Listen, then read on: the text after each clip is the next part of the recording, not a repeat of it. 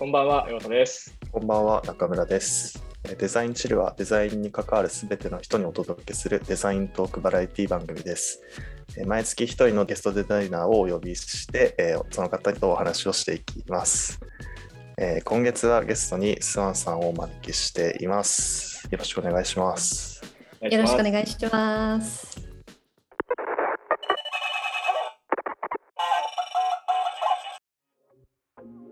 まずちょっと簡単にじゃあ、スマさんの自己紹介をお願いしていいですか？あ、はい、よろしくお願いします。多分初めての方も多いと思うので自己紹介させていただきます。えースワンです。あのカタカナでスワンと。と普段はあのツイッターとかで活動させていただいています。今私はですね、えっとフリーランスとして、えまあ GA って形でですね、デザイナーとしてあの仕事をしつつ、まあ半分ぐらいですね、あのデザインシップドゥっていうデザイナー向けの教育の事業の責任者として、そちらの方ではまあビジネスマイとか、まあ事業全般の責任者としてやらせていただいてるっていう形になっています。あと今回ちょっとご縁もあったっていうのもあるんですけど、あのヨトさんと同じこう YouTube の方を発信させていただいているので、まあ、そちらの方ではですね、スワンというチャンネル同様に、あの Notionのことだったりとか、ガジェットの発信なんかもしています。よろしくお願いします。お願いしお願います。します。告知と PR で ミックスっていうね。そうですね。なんかこの後告知とかありますかっていうのを言おうとしたら、すごいコンパクトにいろいろまとめていただいて。あんまり考えてなかった。え本当ですか？これ新技ですか？新技発明されました、今。はい、コンパクトにいきます。ありがとうございます。じゃあ、早速ね、中村くん。はい。あ、あじゃあもう告知は、なんか他にもしあれば、い今の感じで大丈夫ですか？大丈夫です。めちゃめちゃ告知させたがるじゃん。いや、なんか、どうせなら最初に全部出しておいてもらった方がいいかなと思って。はい。じゃあまあ、いろいろね、話しながら、えっ、と、今日のトーク、トークテーマというか、本編とか内容に入っていきたいと思うんですけど、はい。えっ、と、なんかありがちな話題ではあるんですけど、まあ、スワンさんがそもそもどういう経緯でデザイナーになられたのかとか、お伺いできればなと思います。ですね。もうかなりかなりってほどないですけど前になりますけどそして私がもともとえっと多摩美術大学を出身なんですけどいわゆる美大ではあるんですけれど全くデザイン学科ではなくてですね、うん。油画専攻で油絵とか現代アートをあの専攻してたんですね大学の頃は。なので本当になんか2メーターぐらいの絵描いたりとかあと床になんか300キロぐらい米を巻いてインスタレーションって言って空間の作品を作ったりとかあとなんかか学校の課題が間に合わなくてなんかこう大学の庭から土を拾ってきてこう固めて「友情です」ってこう適当に言って教授に出して D, D 評価くるみたいな 本当になんか絵に描いたようなクソみたいな。あのいわゆるあのアート系の学科ではあったんですけれどもともと私あの父があのエンジニア出身で家にずっともう幼い頃からあの Mac 買ったりとか中学生ぐらいからこうホームページビルダーでホームページ作ってみるとかメモ帳でちょっとあのマークアップしてみるみたいなところがバックグラウンドが少しだけありつつ、まあ、美大生ってよくあるんですけど就職先がかなりないっていうのは結構有名でなんか私のその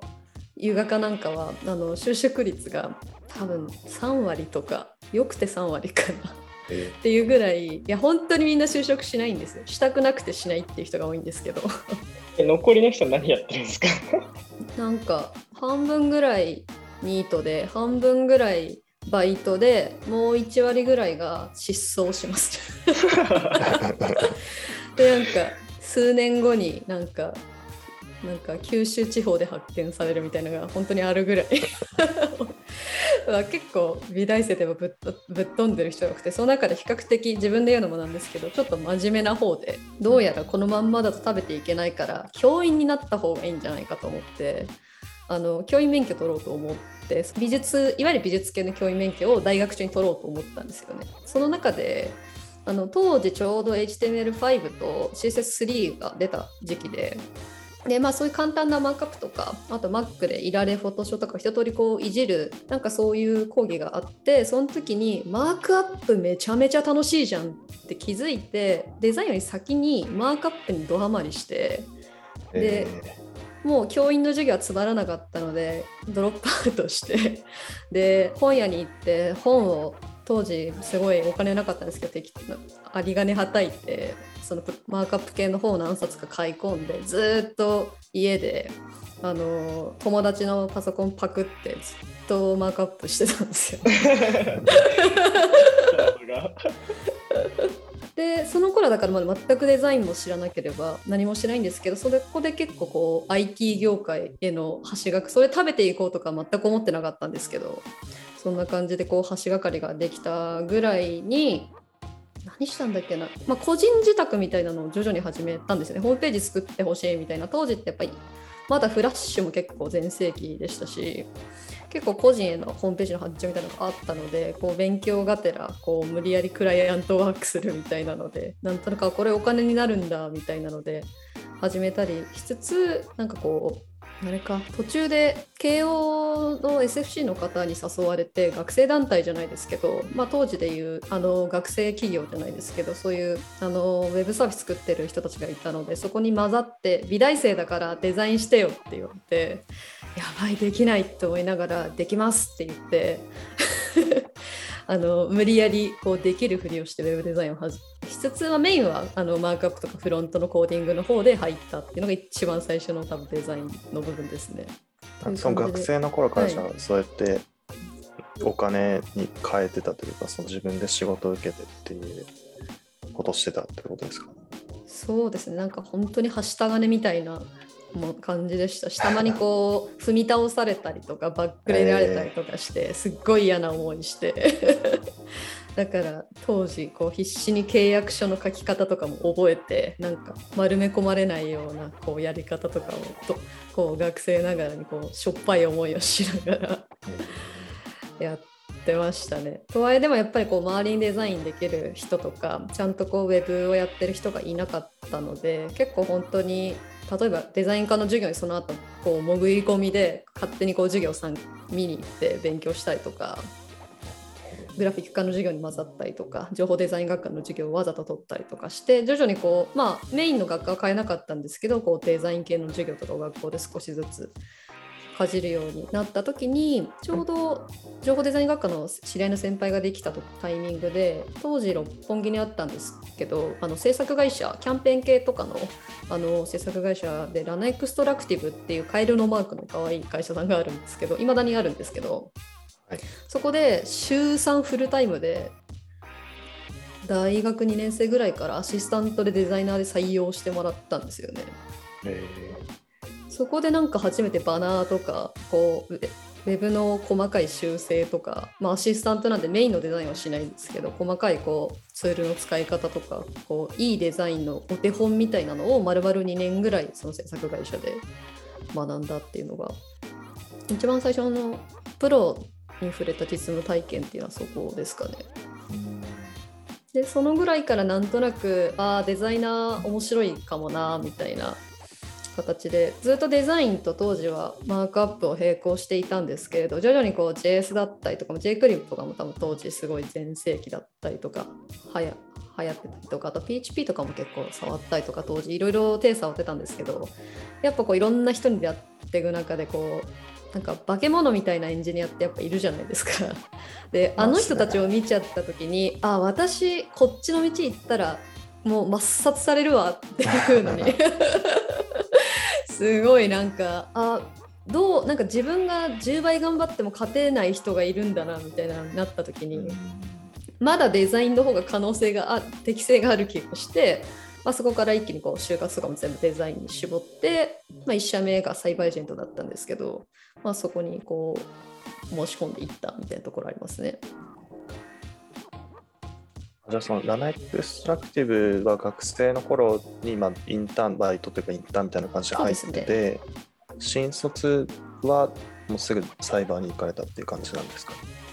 そうですね。ただ就活の時はなんか最初は制作会社が志望だったんですよね。なんなら博報堂のアイスタジオが私さ一番最初第一志望で、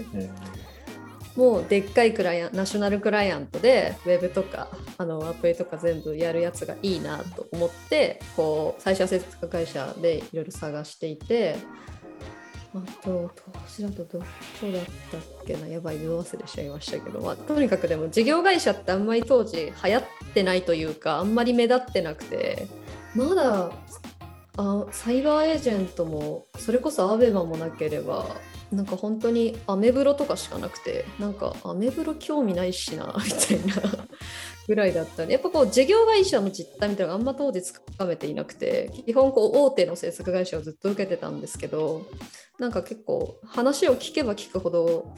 あエンジニアが意外とそばにいないなとか、あと結構そのリリースした後こうなんだろうその作ったものがブラッシュアップできないみたいなのを結構 OB とか OG 訪問した時に率直に言ってくださる先輩方がたくさんいてあとまあ1週間ネットまりしてるとか。まあせ結構リアル、まあ、実際自分も制作会社にいたんでなんかその納期系がやばいっていうのは分かってたんですけどなんかあ本当にやばいんだなみたいなのが分かりつつなんかもっとこう長期で物とか作りたいし作るエンジニアさんとかがそばにいる方が私は楽しそうだなと思って事業会社つうものがあるらしいぐらいで本当にこう覗き始めたみたいな感じで、まあ、当時で言うと多分 DNA とか LINE とか Mixi とかいわゆるメガベンチャーをこう順番に見てってで実際にこう面接とかを通った中の一個がサイバーだったって感じですね。なるほど。そうやから行き当たりばったりで時の流れに身を任せて当時まだ UI デザイナーっていう肩書きもなかったので多分 Web デザイナーみたいな感じで多分自分を推してた気がしますけど当時は。なので一通り性的なコーディングだったらできるしちょっと JS とかも書けますでデザインは独学でやってきましたみたいな感じで自走力ありますみたいなのを売りにめちゃめちゃ頑張りましたね なんかもうデザイン科に勝たなきゃいけないんでああ、なるほど。それ結構その時その就活においての強みになったというか、そのはいマークアップできるみたいなところは、一個そういうポイントだったんですかね。そうですね。やっぱ自走力あるみたいなのはまあサイバーとの相性もあった気はしますけどやっぱ評価していただいたのとあとやっぱ制作会社とか受託とかでちゃんとこう仕事経験があるっていうのはなんか買ってもらったのかな。正直デザインスキルはそんなになかったのでその辺とかは買ってもらえたのかなっていう感覚はありますね。ちょっと物珍しい枠というか。うん変なやつだなって。今今だと結構、なんだ、あんまこうデザインを専攻しない人がデザイナーになるって UI、UX が多いじゃないですか。多いですね。でもなんか、当時だともさらにやばそうですね。でもやっぱこう情報デザイン学科とかから取るみたいな方がなんかうん。スタンダードではあったんですよね。入社したら周りみんなデザイン科の子だったんでえコンプレックスはすごかったですね正直。ー、うん、でも、なんか本当、ここ3、4年くらいなんかめっちゃ増えたイメージあるけど、本当にそれまではうんなんかデザイナーになるって、なんだろうデザインを学んでない人が、なんかなる選択肢あんまなかった気がしますね。ですね情報も少なかったしなって感じはしますね、うん本当に。うん。なんでそんなガツガツいけたんですか？いやいや、単純に。いやー嫌な聞き方してくるな。嫌な聞き方から。いやいやでもなんか必死でしたねガツガツってよりかは。なんかもうやっぱり現代アートって日本において相当市場がほぼないと言ってもいいほどすごいやっぱちっちゃいんですよね。うんうんまあ、だから大体日本のアーティストって海外でコレクターに売るんですけどいやそうなんですね。そうなんですよ実は。日本側ぐらいしか結構まともなマーケットがなくて結構油絵とかってないんですけど意外と。そう。っていう中でなんかこう自分に何にもないみたいなどうやって食べていこうみたいなすごい焦りがあった中で唯一こうなんかこう飲まず食わずで没頭できることを見つけたから一旦こう掘れるとこまで掘ってみようみたいな感じで本当好奇心と当時の体力に任せて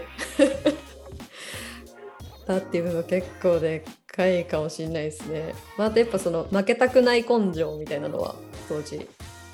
あ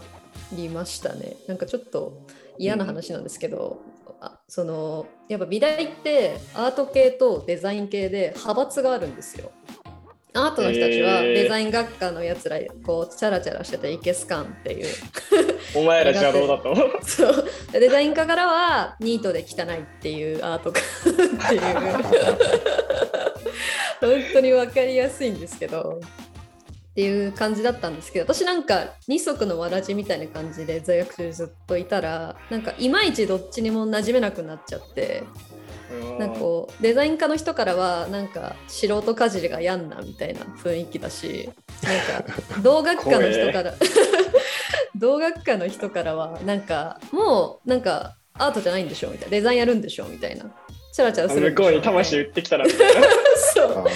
でなんかこっちは好きで両方やってるのになんでそんななんか言われなきゃいけないんだろうと思ってなんかもう実力でぶっ殺すって思って当時は。よりなんかその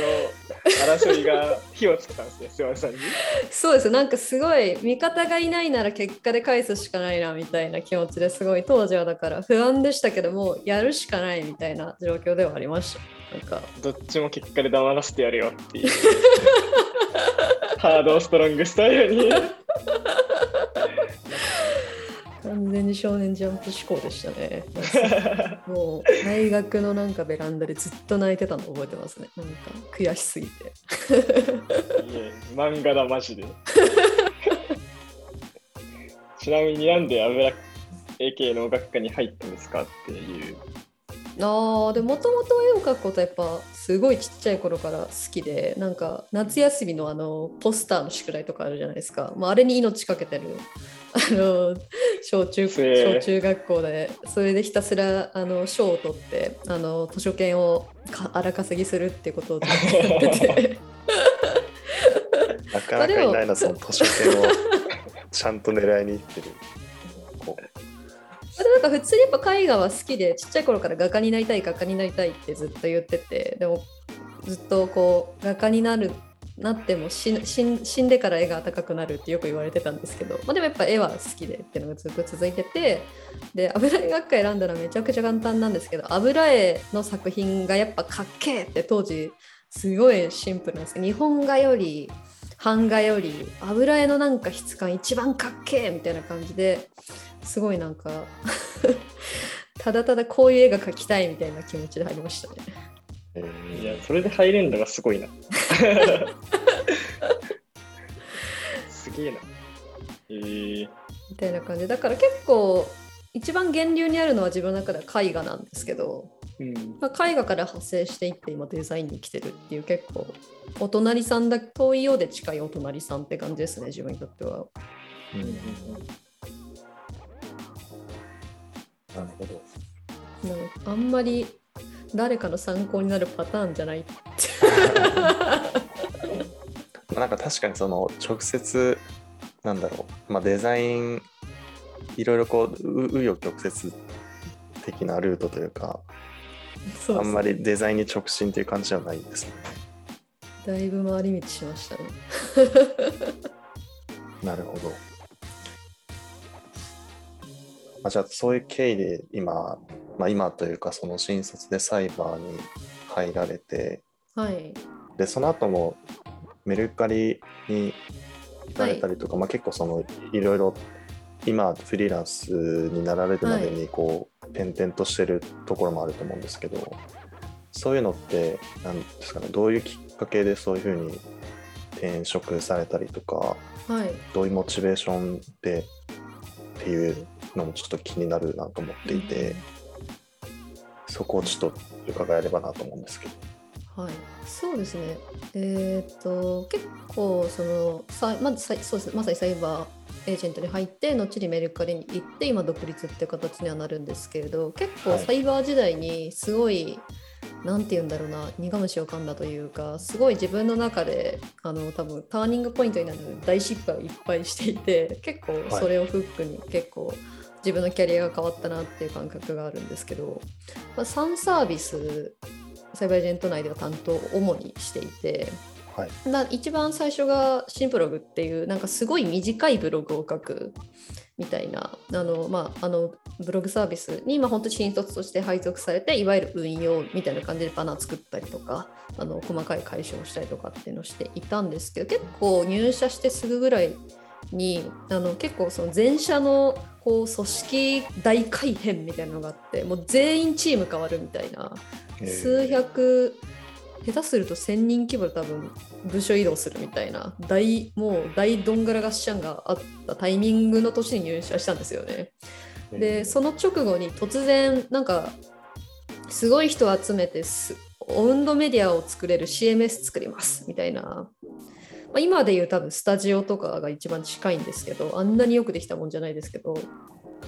あ、そういう新規サービスの部署に配属されて、まあ、30人ぐらいのとこだったんですけどそこで本当にこうまあ、ブログも作れるしあのカスタマイズできるホームページがこう一般の方でも自由に作れるみたいな形の、まあ、新規の立ち上げをしてで当時こうクリエイティブディレクターが、えっと、いる体制としている組織だったんですけど普通クリエイティブディレクターって 1, 1プロダクト普通1人じゃないですか。でもなぜか私の配属したチーム2人いてなんかクリエイティブディレクタークリエイティブディレクター私っていうなんか謎のすごい人2人の下につくみたいななんかすごい、めちゃくちゃ今思うと恵まれた体制だったんですけど、まあ、それ結構あの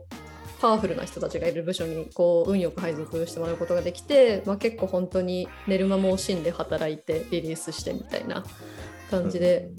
まあ、エンジニアの方と本格的に協業したのもその辺でしたし、まあ、やっぱこう開発って面白いなとか新しいもの01で作るのって面白いなって初めてこう本格的な新規事業の体験みたいなのをしたのは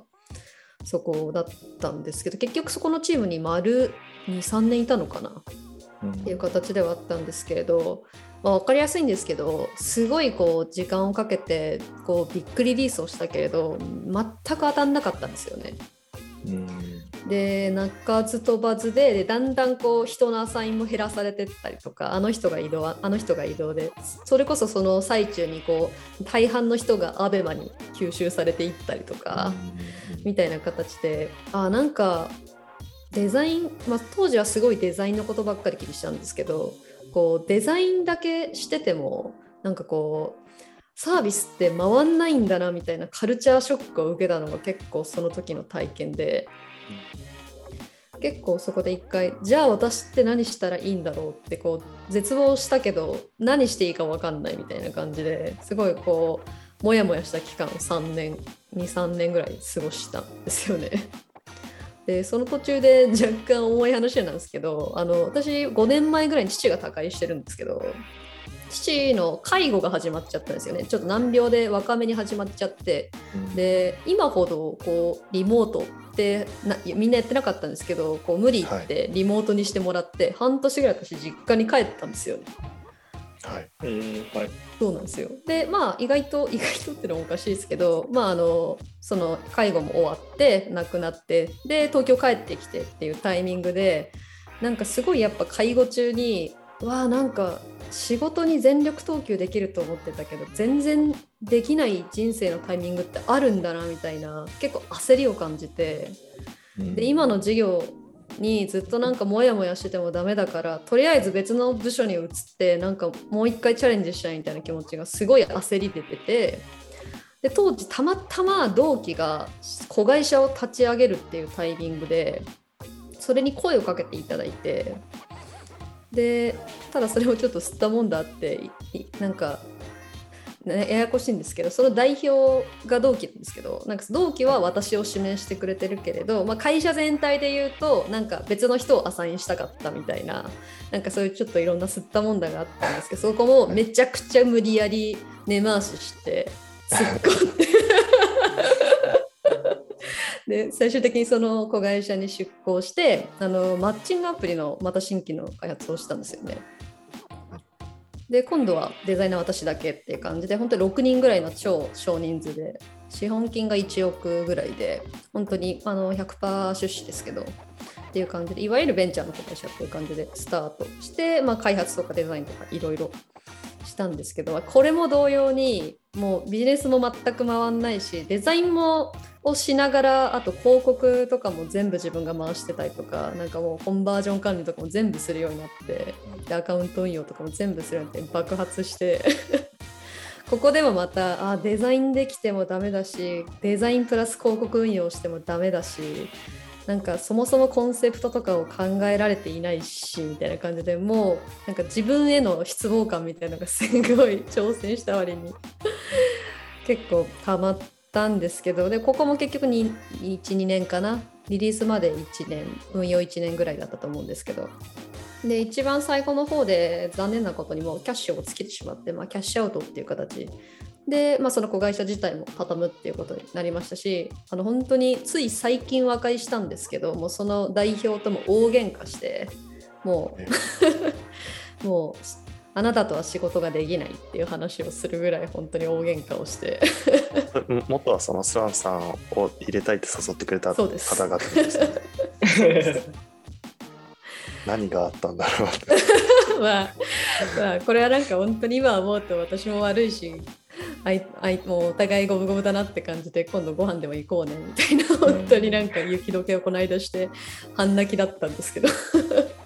まあでも本当にそういう最初の4年目ぐらいまででこうあデザインだけでも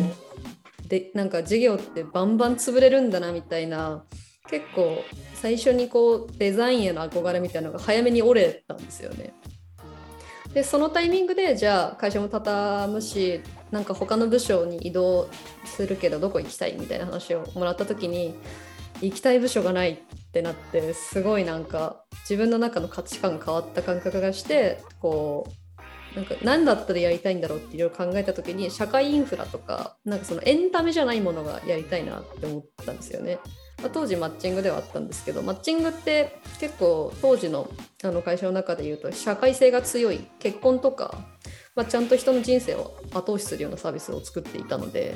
なんかそういうの一回経験しちゃったらゲちょっと別にそのジャンルが悪いってわけではないんですけどゲームとかなんかその消費されるようななんかこうニュースみたいなこうサービスにあまり関心が持てなくなってしまってもう少しこうなんか社会の中で根付くようななんかリアルなものが作りたいなと思って、まあ、そんなで初めてこうドキドキしながら転職を検討した中に、まあ、元あの先輩とかもいたっていうのも紹介っていうのもあったんですけどあのメルカリの方に転職をしてメルペイの立ち上げでしかも 2B から入るみたいな感じで、まあ、2C から完全に 2B に切り替えて加盟店系のやつとかをやったりとかしてそうですねやったっていうのがありますねこれあメルペイ B 向けだったんですね。あの管理画面というか。あそうですそうですなんだ。加加盟盟店。店そうです加盟店の申し込みフォームとか、あとその中の管理システムとか、あと営業とかにも一緒に行ってましたね。えー、じゃあもう全然その前までのサイバー時代の働き方とは違いそうですね。全然違いましたね。アプリもないしみたいな。大体ウェブだし、あってもウェブラップだしみたいな感じで。しばらくだからネイティブアプリから離れましたね、メールペイ時代で一気に。うんえー、なんか勝手にメルペイややってたのは知ったんですけど、なんかはい。アプリ作ってんのかと思ってました。全然作ってなかったです。後半の方で後払いとか、あの結構余震系のサービスに途中で移動した、そこからはアプリも作ったんですけど前半はずっとウェブでしたね。へえでもう B がめちゃくちゃ面白いって気づいちゃって。えどどういうところが面白いなと思うんですか？なんかもう課題がめちゃくちゃ明確なんですよね C と違って。やっぱり明らかにこう入金がしたいとかなんかこうふわっとしたこうニーズとかインサイトじゃなくて明確にやりたいこととなんか相手の状況が固定されてるのでなんかきちんと組み立てていくとものすごく成果が出やすい。特にデザインとかその情報設計においてってところでもうパズルみたいでめちゃくちゃ楽しいと思って。意外と向いてるんだなってそこで結構発見したのはボタ持ちでしたね。なるほど。なんかスワンさんの喋りが達者すぎてそのサイバーの方であんまりこう質問できなかったんですけ やばい。どちょっと映さかちょっと遡るとあのそのせ1000人規模ってこう、ガラッと組織の構造が変わるみたいなのってなんかちょっと具体的にはどういうきっかけだったんですか？その入社した時っていうのは。当時が、えっと、私たちが入る1年前ぐらいが確かこう、アプリをとりあえずアプリサービスをとりあえず100本作ろうみたいなそのスマホ元年みたいな確か12年の終わり際でなんか当時って3ヶ月に1回ぐらいみんなアプリ作っててでリリースしたらそのチーム解散当たんなかったら3ヶ月で作って3ヶ月で当たんなかったら解散半年で解散みたいなのをすら繰り返すみたいなのをやっていてででもそのおかげでやっぱこうアプリへの知見とかなんかその肌感覚みたいなのが組織全体でついてきたタイミングでよし本腰入れてこう必要な部分と必要じゃない部分を全部こう再編してこうリソース集中しようみたいな感じでこう大きいところは残したりとか、まあ、新規事業を作ったりみたいな感じで本当にしょなんかスタートアップが社内に 10, 10個も10個もあるみたいな状態からもう少し中規模のチームにこう全体再編をしたっていう時期ですね。うん、かつ確か Web ラップのアプリケーションからフルネイティブにしていこうっていう時期ですね。ああ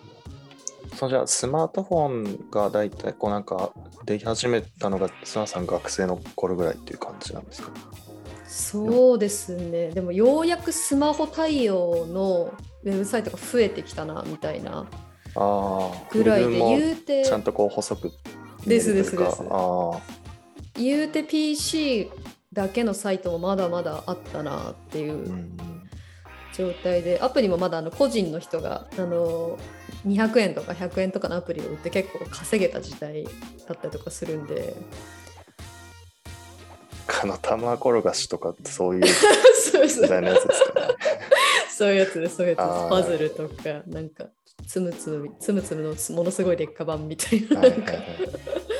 本当にああいうのとかの感じだったので、なんかこう、やっぱこうピパソコンのデザインが一番綺麗だと評価される時代みたいなのから徐々にこうスマホとかアプリの体験をやっていかなきゃいけないみたいな時期でまだマテリアルデザインもなかったですね。うん。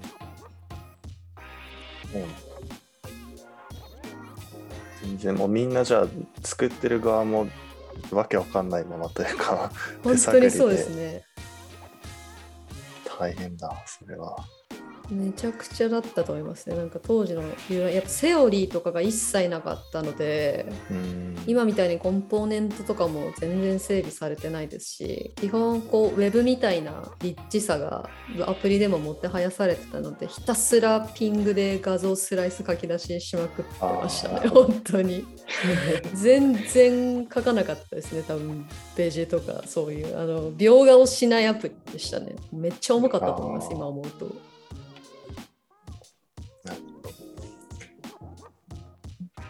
ちょっとじゃあ今まで結構須野さんのキャリアの部分というかこう今までの変遷みたいな部分聞いてきたんですけど、は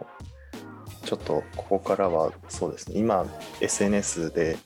発信されてることだったりとかそういうの聞いていければなと思っていて、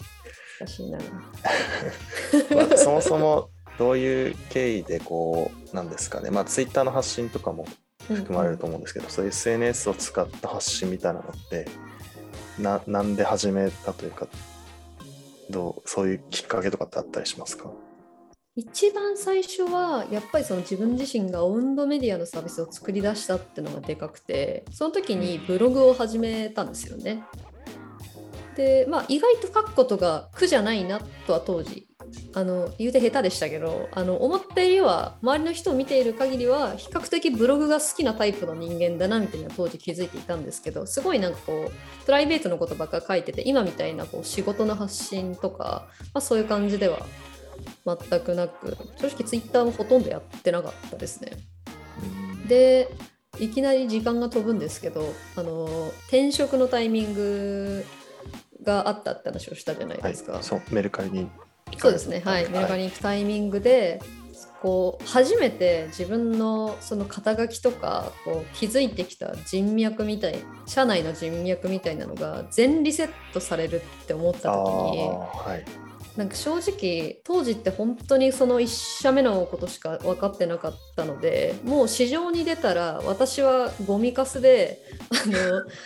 どこも拾ってくれないんじゃないかみたいなもうやっていけないんじゃないかみたいな私のこのスキルレベルでどこも雇ってくれないんじゃないかみたいな。でもまあどっかででもいけるっしょみたいなそのすごい矛盾なんですけどなんかその不安と葛藤みたいなのがすごくあった時にあなんか会社の肩書きでやっていくとこの不安一生消えないなって思った時に2年かな？2年以内に自分の名前で仕事がもらえるようにしよう。その上で会社員もしようって決めてノートとツイッターを始めたんですよね。なんで一番最初はでもツイッターが一番最初でしたかね。そういうツイッターとかインフルエンサーみたいな言葉ってもう流行ってた時期ですか？それよりいたはいましたね。ただデザイナーで発信してる人って本当に少なくて、それこそ深津さんとか多分あのあれぐらいのもうそもそものインターネットクラスターみたいな人たちぐらいしかいなくて。なんかあんまりこう一般のデザイナーがこう発信するっていうのはあんまりなかったんで今言ったら結構とパイ取れるんじゃないかみたいな。打算もありつつすごい一気にデザイン系の発信とか仕事系の発信に振り切ってめちゃくちゃ発信をしつつ当時結構あのデザイナー系の勉強会も活発だったんですよね。結構ツールとかもスケッチに移行したりとかなんかこうデザインシステムの概念とかマテリアデザインの勉強会とかやっぱこう業界的に盛り上がってたタイミングだったんでそのタイミングでちょうど iPad を買ったのもあったんで勉強会に出てその勉強会の内容をひたすらリアルタイムでグラレコをしてひたすらツイートするみたいなのがめちゃくちゃバズるようになってそれで結構ツイッターで徐々にこう数字を伸ばしていって、まあ、それとセットでこうノートも書いてってみたいな感じで結構テキストベースで最初発信を広げていったっていうのが一番最初の段階ですかね。なるほど。でそれまでそのツイッターとかで発信始められる前はもう結構本当社内のつながりだったりとか。ですですそういうなんていうんですかね。あんまりネット介してデザイナーのつながりとかはそんなにいなかったっていう感じなんですか、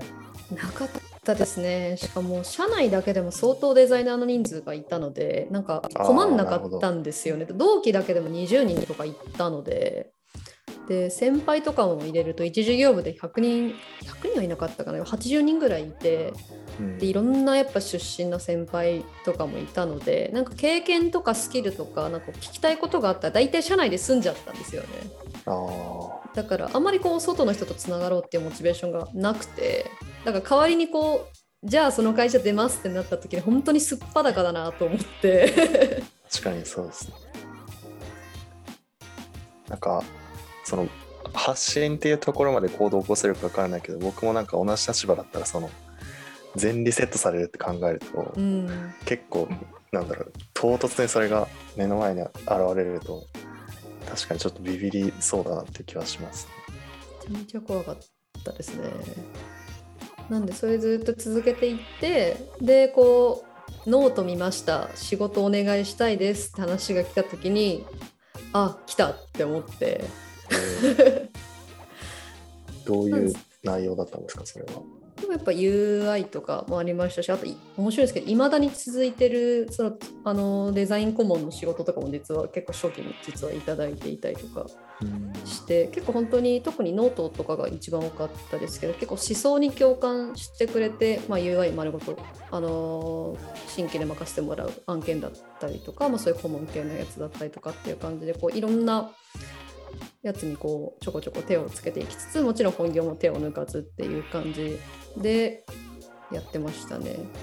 結果が出たのがだから1年と少し過ぎぐらいですかね確か。やっぱ発信はかかりますよね時間。かかりますね。最低1年まず。確かに1年続けるだけでも相当いないですからね。うん、いや1年続けたら多分10人続けて9人はいないですね。うん、いや20 人いてに19人いないかもしれない。確かに。いや本当にわかります。結構折れるんですよね。折れますね。なんかクソ時間かけたの。そう本当になんか絶対これいけると思ったのにソース感みたいなのってめちゃくちゃあるじゃないですか。期待してないのがめちゃくちゃ伸びたりみたいなのってやっぱ当時からあって。でもなんか半分こう分析の勉強じゃないですけど結構ハックは面白かったんでそのハックの方も結構モチベーションにしてました、ね、ツイッターハックノートあハック。あ、なるほど。ああ、でこれ、こういうはい。じ自分というメディアをいかに 成長させられるか。結構だから自分をプロデュースしてる時の自分の人格となんか実際に発信してる時の自分の人格が違うみたいななんかありましたね。えーそれすごいですね。そこをなんかバシッと切り替えられるのって。なんかこういうとあんま信じてもらえないんですけど基本的にはあんまり表に出るの苦手なタイプなんですよ。本当に信じてもらえないんですけど。成り行きで人格を分けてほらほら頑張れってこう一人芝居してきたっていう感じで、まあ、結果的にある程度喋れるようになったし表に出れるようになったっていう感覚ではあるんですけど。なるほど。あまあ、じゃあその喋るっていうところともつながってくると思うんですけど、その YouTube もはい、最近やらはれいていて、そそういうののきっかけだったりとか、まあ多分 YouTube をやり始めてよりその喋るスキルみたいなのもはい上がっまあんそうですね。なんか関係してくるのかなと思うんですけど、うん。YouTube はどういうきっかけで始めようと思ったんですか？一個は純粋にテキストメディア以外のなんかそのコミュニティを見てみたいなっていうのがまず一個あって、結構やっぱツイッターとノートでどっぷりテキストの世界にいたのでもう結構界隈の人とつながりきってしまったりとかこうなんか肌感みたいなのがつかんだのでなんかこう前ほどやりがいがないなみたいな感じがありつつ、まああとやっぱツイッターの特性だと思うんですけどやっぱりこう近い人で集まったりとかしますしやっぱこうあと IT 界隈の人とかが多くてあんま私の周りにマスがいないなみたいな感じがして。って思った時にちょうど当時あんまり正直 YouTube まだ見てなかったんですけどあのパートナーがあのかなり YouTube 見る方でなんでこの人こんな見てんだろうなと思ってこう不思議に思って自分も見始めたらこんな世界があったのかみたいなのが、まあ、その始める半年前ぐらいにありましてあこ YouTube で勉強してる人いるんだ。こんな解説してる人いるんだ。とかこんなやべえことやってる人いるんだみたいな感じで全くノーマークだったんですけどこれは全然違う層になんかこうリーチできるしなんかこう表現する幅みたいなのがありそうだなと思って本当に興味本位でああやりたいなーって半年ぐらい思ってその3ヶ月後ぐらいにあの別の全然別の理由ですけどあのお退職しようってなって。はい。でそのタイミングでおでも会社を辞めるってことは日中が自由にできるから YouTube 撮れるんじゃないかって思ってうんもうその場であのチャンネルを開設してあの退職日にあの1本目の動画を出すって決めて撮影をしました。それは会社の方とかも知ってたんですか？そのそうしようって言ってたのは。退職日に YouTube 始めたんでチャンネル登録お願いしますって言って出てきました。すごい。去り際せのいせ去り際の言葉として一番かっこいいかもしれない。でもいやあの本当70何人とかでしたけどねマジで。いめちゃめちゃ、あの、あれですよね、リビングみたいなとこ撮ってる動画ですか？あそうです。ね前の家なんでそうです。リビングで。カメラも本当10年前ぐらいのオートフォーカスもないやつで一眼一眼だったんですけど。いや、僕多分見ましたよ、それ。恥ずかしい。え、自己紹介してるやつですよね。自己紹介したやつです。マイクじゃあ見まもないしした。見まやばいっすよねもう。めちゃめちゃ恥ずかしい。その1本目の動画作ったタイミングではその後どういう方針でのチャンネルにしていこうとかそういうのはあったんですか？一番最初はなんかやっぱ自分が普段見てる動画にやっぱすごい影響を受けちゃってなんか自分が話すべきジャンルってやっぱ最初って見えないんですよねなのでなんか本の解説とかしようとしたりとかそれこそ中田さんの YouTube 確か当時めちゃめちゃ見てたからもろ影響を受けてますけどホワイトボード？ホワイト出しちゃう。そうか。でも本当にだから、でも決め当時決めてたのは、ジャンルを1個に絞っても当たるか分かんないから、4ジャンルに絞って、一番伸びたやつが見つかったらそれに絞っていこうっていう感じで回してましたね。すごいさっきのあのサイバーの会社の 組織改革みアたいな。確かに。ぱい作って当たったやつ伸ばしていこうみたいな。本当でも分かんな右も左も分かんなかったんで確かなんだっけなガジェットと本と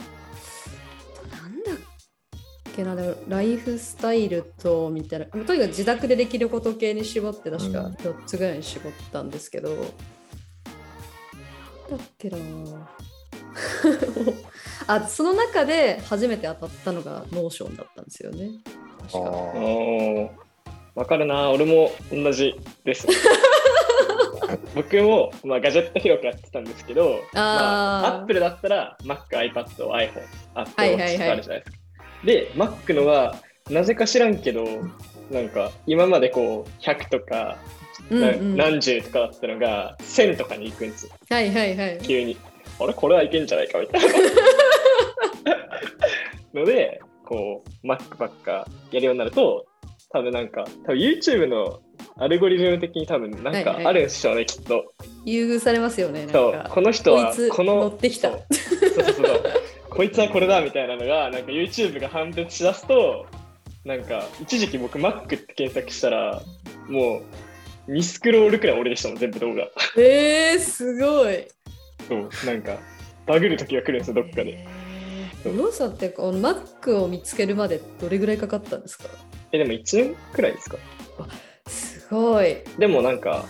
僕はなんか伸ばそうとかってやってなかったんであなんか YouTube 見てて好きだからとりあえずなんかやってみるかみたいな。やらない理由ないしみたいな感じだったから、なんか別に、まあ、もちろん数字がついてきたら嬉しいけどあ、はいはい。なんかそんな別に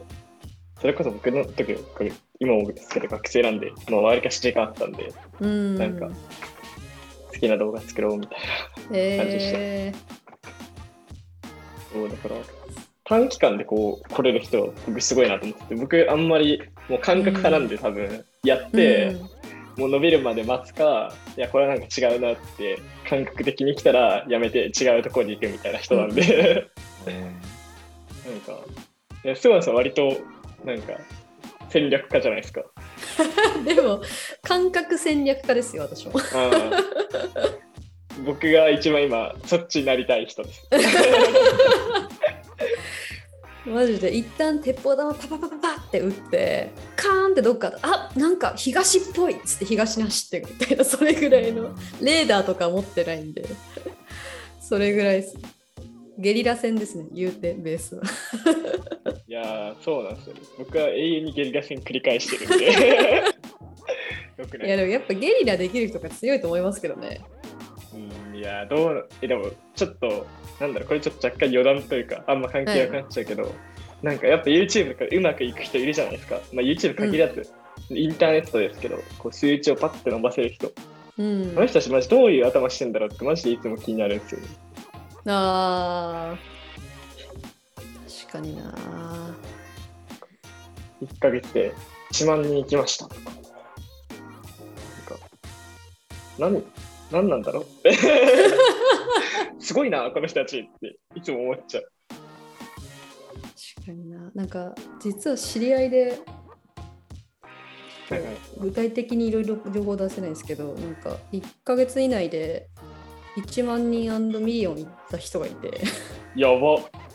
1ミリオンっていうのはミリ100万再生ってことです100か万再生。え。いった人がいてまあいろいろ話してたんですけどなんかやっぱでもすんその分野に死ぬほど明るくてうん。でかつやっぱその見てる人が何が刺さるかっていうのがもう本人も刺さるしそのもう明らかに言語化できてるんですよね全てが。うーん、えねそうなんだろうな。まあてかもう視聴者が自分みたいな感じなんですよ。だからもう何作ってほしいか分かるって言ってて、えそういう世界もあるんだなと思ってなんかゲリラ戦派からすると分からんわと思いながら つまみ食い派なので私は。もう自分とマーケットのフィットですよね。いやだと思いますねマジで。いやー、そうなんだよな。え、今どうですか？スワンさん YouTube 的に。フィットしてます？視聴者の関心と自分が見たい動画っていうのは。今お悩み中ですねそういうあ、お悩み中ですかいや僕も悩んだ結果、もう一旦自分の見たい方向で行こうみたいああな。はい、ちょっと頑張ってます。いやわかります。わでもなんか交互にしていかないとモチベーション持たないな。SNS 発信って全般に言える気がしてるんですけど。うん。やっぱ人が欲しい情報となんか自分が発信してて楽しい情報うまくこう、まあ、一番このベン図で重なってる部分でずっと発信できたら最高だと思うんですけど、やっぱ人生そうはうまくいかないんでうまくこうミックス定食にして続けたも続ければ勝てるなみたいな。確かに。感じであるんで私も今だからちょっとお悩みですねみんな Notionが見たいんだろうなと思いつつ私はカメラの話がしたいっていうのが そうなんですよ。僕も Macの話とか、もう今1ミリもしたくなくて、ずっとスキンケアの話したいんですけど。そんなすごい強い言い方話とかも3時間しちゃって大丈夫んですけど。はい。スキンケア？なんかハマってるへえのいいなメンズ今暑いですもんねあガジェットをもう買ったら終わりじゃないですか。はいはいはい。わかります。もう、わかります。なんか昔は買って楽しかったんですけど、今ガジェット買っても1ミリも楽しくなくて、なんかい永遠に完成しないものに最近ハマりだして、それがスキンケアだったっていう。あー。うん。平安時代の人みたいになってる。でもガジェットは好きだし、完成したら崩壊しかしないからみたいな。永遠に未完成のままでみたいな。えーやっぱなんかデザイナーって永遠に組み立てられるものが好きなんだろうなとは 思うんですよね。なんかレゴみたいななんかこう、積んで積んでいやでも怖そうみたいな。うん。にそう、そうなんですよ。そうなんだよな。そ。うなんですよね。最近のガジェットなんか優秀すぎるんですよね。なんかいいいもの1個買ったら3年とか余裕で持っちゃうからなんか、うん、確かに。だから本当にガジェットレビュアーさん本業の方はすごいな。なんかどこまであれ本気なんだろうなっていうのは分かんなくて、本気だったら本当にオタクなのかなんかマジで感情がないサイコパスなのかどっちかだなと思ってて。いや、すごい。だ毎日イヤホンレビューとか、こうカメラのレビューとかすごいっすよね。してる人っはい。て、本当やばいと思う。いやーすごいんだよなだって、額も額じゃないですか。まあ、お金的なところもそうだし。もうでも、第一にそんな興味持続しないですよね。しかも特にやっぱテキストと違って動画ってバレるじゃないですかなこう、うんこいつ興味ねえなっていうのが一発でバレるんでそこもやっぱテキストと違う面白さで今ハマっているところではあるんですけど確かに。まあなんかどっちがいいとかっていうことじゃないかもしれないですけどなんか結構そのデザイン的なことで言うとその手段が好きな人なのかうんなんかそう達す目的達成することが好きなのかみたいなのを結構関連するのかなっていう気がしていてなんかそうガジェット好きで本当に解説っていうかその動画だけ出し続けられる人ってもう本当多分そのガジェットっていう手段手段がめちゃくちゃ好きでで多分なんか僕も別にレビューとかはやってないですけど多分どっちかっていうとそっちのタイプ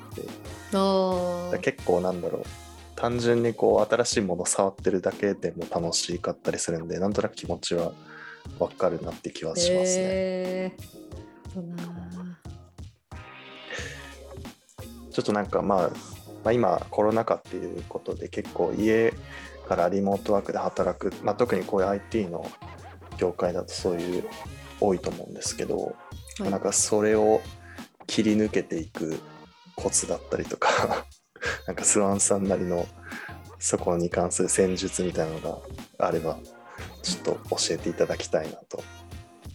リモートワークか逆になんか皆さんまあ世間かもしれないしおお二人でもいいと思うんですけどなんかこうリモートワークでも得意ですよね多分お二人とも。とまあ、得意不得意ってどうどういう感じなんですかねいややっぱ苦手な人っているなと思うんですよね。苦手な人。テキストコミュニケーションが苦手な人とかあ。こう冷圧を出すのがあんまりそのテキストに温度を乗せるのが人肌を乗せるというかなんかそういうスキルがない人はやっぱリモート大変そうだなとは思っていてなんかそのテキストコミュニケーションとかあと冷圧とか言われますけどなんかああいうのやっぱすごい気をつけてますね。れ冷圧ちなみにどどういう字ですか？で。ああの霊幽霊の霊に圧力の圧で冷圧で。ああ そう。なんちょっとすいません。あの元ネタはジャンプのあのブリーチっていう漫画なんですけど。でなんかすごいやつが来ると冷圧を感じるって言ってこうこう戦闘員たちが反応するみたいな描写があるんですけどそれを結構 IT 業界で一時期もじられてなんか働いてる感覚なんかオーラを出すみたいな意味で冷圧を出すのはすごいエンジニアエンジニア確かエンジニア発信だ。エンジニアさんがなんかこうテキストで冷圧出すの大事ですよねみたいな話が一時期盛り上がって よく使ってたんですけどやっぱり今誰がどれぐらい働いてるとかなんか、まあ、雑談が減ってよく困るみたいな話もあると思うんですけどうんうんうん。なんかやっぱあのやっぱこうオフィスにいたらなんとなく話したりなんとなくこう今日の機嫌とか体調とかなんかこう服装のツッコミどころとかわかるけどこうわからないみたいなところでやっぱこう徐々にこう距離が離れていっていってこうコミュニケーションがミスるみたいななんか変なところで事故が起きるみたいなことって結構あると思っていて結構無駄に、なんて言うんだろうなリモートになってから実況中継をするようになりましたね自分のことをよく。あ今何してますとか Slackとかで投げたりとか。今日これやるぞってこう投げた後にうわ全然デザイン進まねえって言ってスクショペって貼ったりとか。いや大事ですよねこれとかなんかオフィスにいたら絶対やんなかったじゃないですか。うん。確かに。けどそれでツッコミがあったりとか、まあ、あとはその例えばデザインとか仕事に対するフィードバックのツッコミをする余白をこちらから作るみたいなのはすごいやっぱ意図的にやってますね。やっぱ全くないところから突っ込むって相手のカロリーをすごく使わせてしまうのでなるべく低コストで私にアクセスできるような環境をなるべく共有してる人たちには作りたいなと思っていてで比較的そこがなんかそんな自分の苦じゃなくできるので冷圧を意識して仕事してますね。ちなみにそのキーワードが冷圧 その突っ込む余白を残しておくみたいなのって具体的にはどういう方法でやるんですかねそういうのって。まあでもやっぱりこう自分のネガティブな部分とか悩んでいる部分とかやっぱりこう弱い部分を出すっていうのはすごい気をつけてますね。なんか完成品とか結論ばっかり発信してると議論にならないのでなるべくこう途中のもデザインであれば途中のものとかなんかこうボツのものとかうんうん。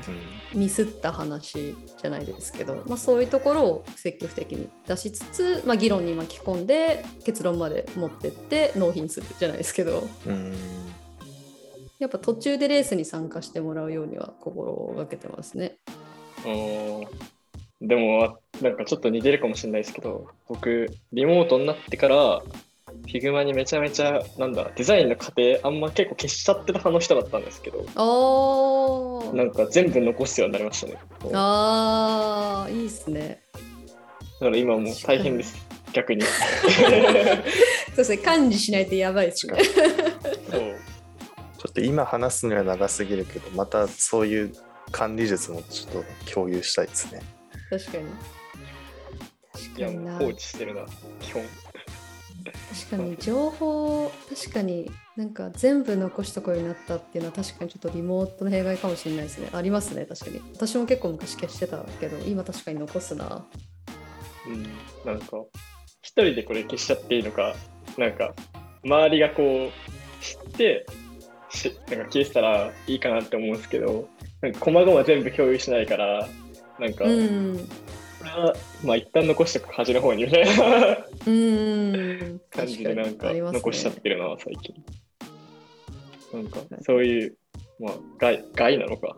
わかんないけど、なんか、いろいろありそうだ。まああとそのリモートワーク向いてるか向いてないかってなんか単純にその人に会うのが結構なんだろう。まあその自分の多分状態にもよると思うんですけどそのストレスになることもあったりとか、うんうんで僕は割となんだろうその人と会うと結構エネルギーを使っちゃう方なのでうん。まあ、なんか一そ。そういう意味では なんだろう向いてるというよりはリモートワークの方がまだこう適応しやすいのかなっていうのはありますね。面白いですよね。こう私もまさにこう人と会うとエネルギー消耗するタイプなんですけど、なんかちょっと広げちゃいますけど、結構科学的にもこの辺なんか結構もうロジックで証明されてて、なんかその人と会ってエネルギーを補給するタイプの外交型の人間と、あの自分の中でエネルギー生成ができる内向型の人間がいて。で大体社会の割合でいうと73ぐらいの割合で外交型の人が多いらしいんですよ7割か6割ぐらい、だから基本的に外交的な人に向けられた社会制度とかなんかこう社会システムで作られてるんですけど一定人に会うと摩耗する人たちがいてなるほど。なので会わない方がこう自分の体力回復するなって気づいたらなんかそういう環境に自分を持っていかないといつかぶっ壊れるんだなって昔本で確かその知識を知ったんですけどそれ以来すごい人に会う時間を私も意図的に減らしてます。うんまあでもそのデザインとか特にそのなんだろうな前前にちょっとなんかヨーダとも似たような話したことあるんですけどなんかこう何かを新しいもの前に進める時って結構やっぱ対面で話してないと難しかったりとか。だ結構そういうのには時間を使え時間使うっていうかその会って進められればいいのかなと思いつつ。うんうんうん。だ結構リモートワークとそういうののこの時間の使い分けみたいなのが、まあ、まだ今1年ぐらいコロナになってぜ全然まだこう適用途中の段階だと思うんでだそういうのが、ね、より合型の 人にも優しいような社会 社会。社会社会なんていうの社会構造になってくれるといいなと思いますね。政治家みたいな話を？いやいやすみませんなんか最終的に自分の意見にすごい決まった。いえいえいえ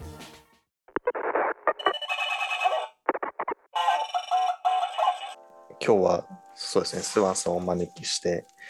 いろいろキャリアの話だったりとか結構たっぷり聞け聞いてきました。スワンさんありがとうございました。ありがとうございました。ちょっと喋りすぎて不安ですが。いやいやいや、すごい、あの、助かりました。はい、喋ってください。ありがとうございました。デザチルでは、えー、と今後もゲストの方をお招きしていろいろ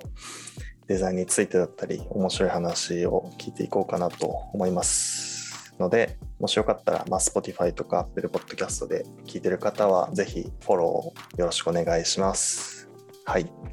じゃあまた来月のデザチルでお会いしましょうさよならさよなら。さようなら。バイバイ。